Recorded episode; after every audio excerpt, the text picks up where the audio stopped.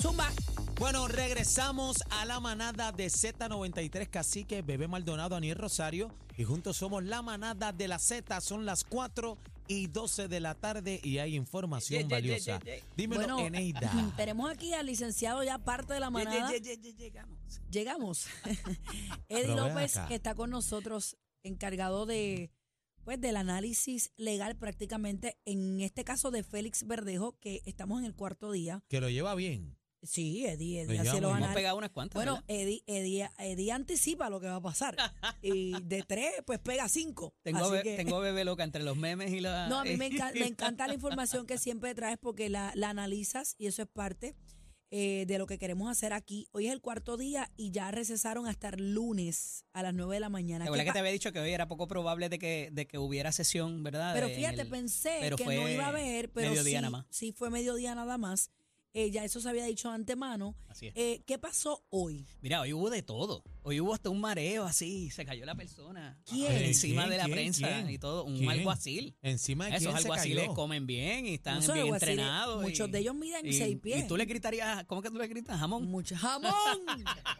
Pero ¿Y qué mira, pasó con el jamón? Se fue del agua. Pues se fue de lado y le cayó encima a Silvia. Así- A Silvia Hernández. Hernández, Pero tú me estás hablando dentro de la, y en la sala. en la sala de la corte. Ay, pero sí. acá, y el juez lo miró no, no hay aire, no hay aire, hace calor. Eso, eso, eso escuché, pero no me consta, ¿verdad? No sé qué. Bueno, aquello- lo- allá hay torta para. Aquí no es como, Bueno, lo que pasa es que un alguacil, como, un el, alguacil después de hacer como el su lobby de ciertos canales. de- un alguacil después de hacer su trabajo tiene que permanecer de pie Sí.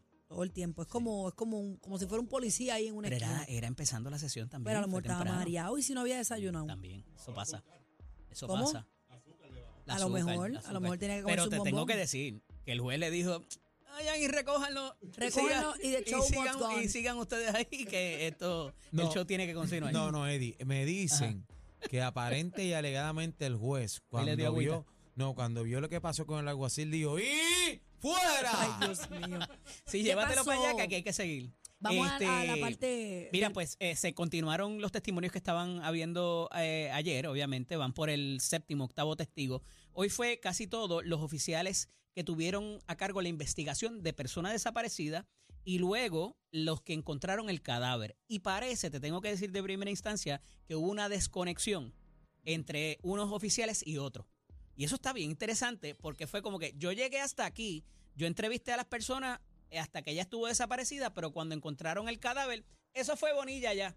Eso fue los otros agentes que investigaron el asunto O sea ya del cadáver, hubo- recopilaron hubo la un evidencia. pase de batón. Eh, sí, sí. sí y, y es entendible porque la división de homicidios es diferente a la del CIC de Claro. personas de investigaciones y de personas desaparecidas. Y entonces se da toda esta situación entonces de la evidencia. Pero antes de ir ahí, es bien importante porque tú sabes que desde un principio, y esta puerta la abrió la fiscalía, que me sorprendió mucho y, y lo Lo- lo reitero, para ayer. hablar de estamos la- como que del- desviados. del pasado de la, de la joven, de la víctima. Y entonces se trae re- eh, reiteradamente el asunto de Marcelino. Pero ven acá, es que Marcelino- la- ¿Dónde estaba Marcelino y quién Espérate, lo va- entrevistó? vamos por partes. y cómo Marcelino se comportaba. eh, aparentemente es un ex de es el ex Keishla. esposo de Keishla. ex esposo de Keishla. Correcto. Pero, y ellos tendrán Que estando información casado con Keishla, todavía sostenía desde ese entonces la relación con Verdejo. con Es Verdejo. lo que trasciende. Bueno, Ok, igual ¿Y será que la ella. defensa tiene alguna información, este, algo que, que, que la fiscalía no quiere que salga a la luz?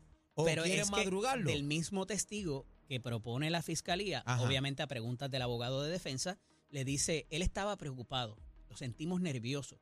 Le solicitamos, él no estaba en Puerto Rico, de momento sa- sale El esa tal situación. Marcelino. El tal Marcelino. Pero llegó a los días sin que nadie lo llamara porque él estaba disque preocupado por, por Pero- la desaparición pero de puede, pero puede ser. Pero entonces cuando lo entrevista, a diferencia de, lo otra, de la otra relación que tuvo, que también entrevistaron al, al joven Iván Santana, eh, no estaba preocupado, estaba tranquilo, fue cooperador. Los policías no dicen lo mismo de Marcelino. Acuérdate que yo no sé si Marcelino tuvo algo que ver o no, pero con tú sembrar la duda de que fue pudo haber sido otra persona y lo pongas y lo ubiques en tiempo y espacio, eso es todo lo que tú necesitas. Nada. Siendo Uno, abogado de Tú defensa. necesitas, eh, uno, convencer a uno. De Claro. 12, uno. Eso con el pasado de ella, ¿verdad? Que vuelve a traerse y de nuevo, por parte de Fiscalía, fueron los que abrieron esa puerta. rayo, pero Entonces, va a seguir. Trasciende, eh, vamos entonces a la evidencia que se ocupó en ese momento y se habla de que el FBI tenía la información de que ponía los dos celulares de ellos juntos. No dice dónde, La pero que estaban las señales, obviamente estaban Ubicados. jalando la, la señal de la misma antena, ubicados. Y me refiero a, obviamente a Verdejo y a Keishla.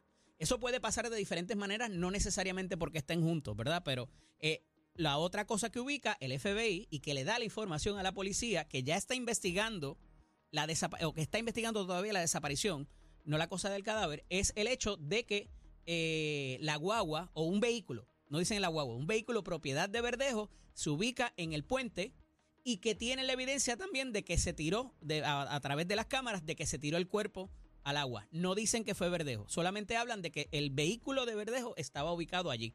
Luego de eso se van en un viaje que no tiene para mí nada que ver en el asunto de que tres días o cuatro días después, el primero de mayo, ven la guagua pasar cuando están Otra haciendo la búsqueda. No, Otra no, guagua. otra guagua, correcto. Sí, pero ven a, la que supuestamente. Correcto, vi- gracias por la aclaración. vi- vieron en el Moscoso el día del, del lanzar el cuerpo fue la, la, la Durango. Ajá. La Durango. Y luego ven una Honda Pilot negra. Y obviamente están haciendo un control de personas que Por al- pasaban por, al- allí. Por algo que encontraron allí. y la guagua está detenida y lo ven a él en la parte de atrás de la guagua, pero los indios vienen.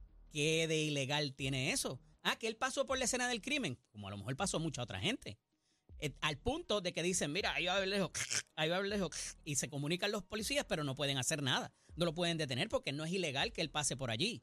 De nuevo, esto es días posterior a que encuentran el cadáver. Pero o sea, que están buscando el cadáver de Y- uno. y- y que hago una que no es pregunta cuando- yo. no necesariamente Ese cuando la mataron. Ese día es cuando aparece el cadáver en el, en el Correcto, Moscoso. correcto. Ven acá, y hago una pregunta yo, ¿verdad?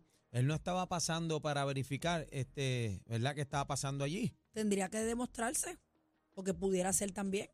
Y de nuevo, la evidencia de las cámaras, más allá de lo que diga la policía, más allá de lo que diga el FBI que le dijo a la policía, hay que traer la evidencia y verla en la cámara si ¿Y verdaderamente quién guiaba ese constata. vehículo? Porque está aquí lo que hay, correcto, y aquí lo que hay es una versión de un policía, de un policía investigador, que dice, el, el FBI nos dio esto, pero eso hay que constatarlo, porque con el testimonio del policía no es suficiente.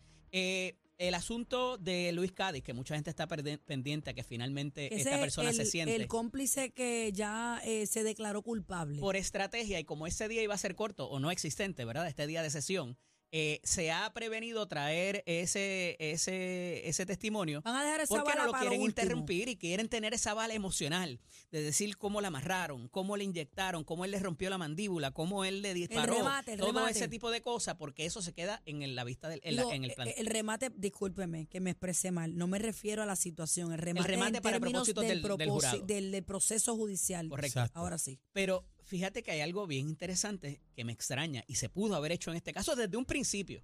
Ajá, ¿qué fue? no se ha secuestrado al jurado. Se le ha dado las instrucciones, no vean programas, no vean revistas, no vean Pero periódicos, no vean redes que, sociales. Eddie, tú ¡Por sabes Dios! que no- eso no va a pasar, Pero, Eddie. ¿sabes? Pero aplica en Por este el ¿Tú amor caso. crees que ahora Dios. mismo el jurado no nos está escuchando aquí ahora mismo en Claro. Z93? No, y Saludos que- a todos. un saludito al jurado. Pero la cosa es que en todos lados en Puerto Rico se está hablando de este tema. Es el tema trending Claro. del día. En todos los programas, en la manada, en todos lados se está hablando pero de más esto, allá de que ¿Aplica se chicos. hable. secuestrarlo? Es la Fíjate- pregunta. Pudiera hacerse, pudiera hacerse. Y los recursos ¿Y si los no, hay, no? más en el, en ¿Y si el no, foro no? federal. Pero ¿por qué? No está ¿Por qué obligado. no se hizo? No está ¿Por Si qué no obligado. está obligado. Pero en un caso de tanta trascendencia, Yo entiendo que es sí, una de las cosas que se- claro. si llega a haber una apelación en su día, se va a atacar. El juez pudo haberlo hecho y no lo hizo, sabiendo que esto era Teniendo un, la potestad. Claro. Pero, Eddie, Entonces, fíjate, la, fíjate lo que es el asunto de, de- de que los jurados vayan a consultar redes sociales, radio y televisión y todo lo demás que pudiera Están contaminados, se contaminan. Número uno. Pero número dos. Ellos no van a ir a buscar porque ellos están allí viendo la evidencia. Ellos quieren ver qué estamos pensando nosotros pero por eso, de lo que allí pasó. por eso te estoy diciendo que lo que ha trascendido en los medios o lo que los medios han cubierto ha Ajá. sido lo que ha pasado en sala. Claro. Quizás ellos están, digo, esto es especulativo, quizás eh, se debió haber protegido de ver los análisis como estamos haciendo Claro, aquí, claro. como han hecho en otros programas, porque la información que ha salido es la que se ha dado en sala. Y el morbo, verdaderamente, que es a lo que voy, o sea, el, el- el cuestionamiento que debe tener esa persona, porque ellos están allí viendo eh, cosas que a lo mejor nosotros no sabemos porque no se puede cubrir todo, y reacciones verbales. Pero yo, el, el- el jurado se sienta en su casa y dice, mano, yo vi esto, este, la gente pensará como yo.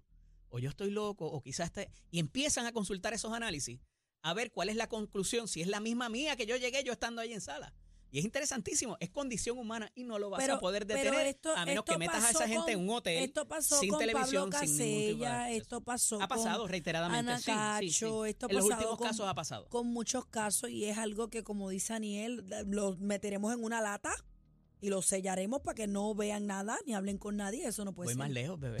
¿Tú crees que el juez no nos está escuchando ahora mismo, o no está viendo la Comayo, no está viendo ninguno de los programas donde está hablando de esto? claro, el juez, que es el que se supone que dé la instrucción. Tiene que estar en su casa con las ventanas cerradas, porque si lo mangan viendo algo, pues entonces no sería. No, y tiene AirPods. En la oficina debe ser Posiblemente. quizás, tú sabes, es condición humana, o sea, no le estoy imputando nada eh, ilegal ni antiético a nadie, pero es que es condición humana de querer saber y de ver cómo la ciudadanía se está moviendo alrededor, o sea, y los jueces no dejan de ser personas humanas. De nuevo, no le estoy levantando ninguna falta al juez, ni le estoy No, implicando no, no, no, nada antiético, nada. pero la condición humana, ¿verdad? Eh, eh, al final, este, Los cinco Claro. sentidos, señores, somos seres mejor. humanos.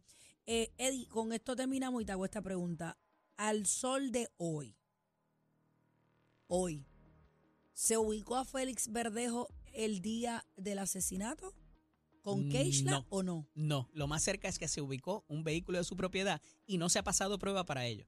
Solamente es un testimonio de un agente investigador que se lo dijo a un tercero, que es el FBI. Ha habido muchas objeciones por razón de que se ha entrado eh, evidencia y Me testimonio aquel, de algo que me dijo aquel.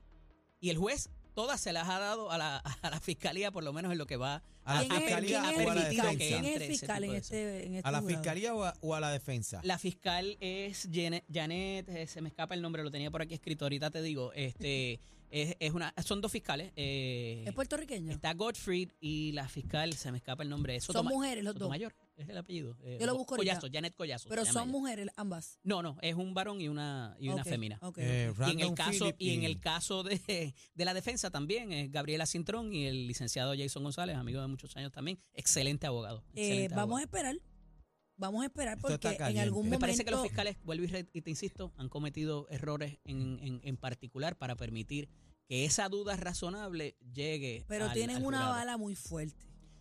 Y Eso es, dicen. y es Eso la dicen, confesión Eso de dicen. Cádiz. Hay, Hay que, que ver hay que ver ¿Qué de ver. lo que dice Cádiz pueda constatarse con la prueba.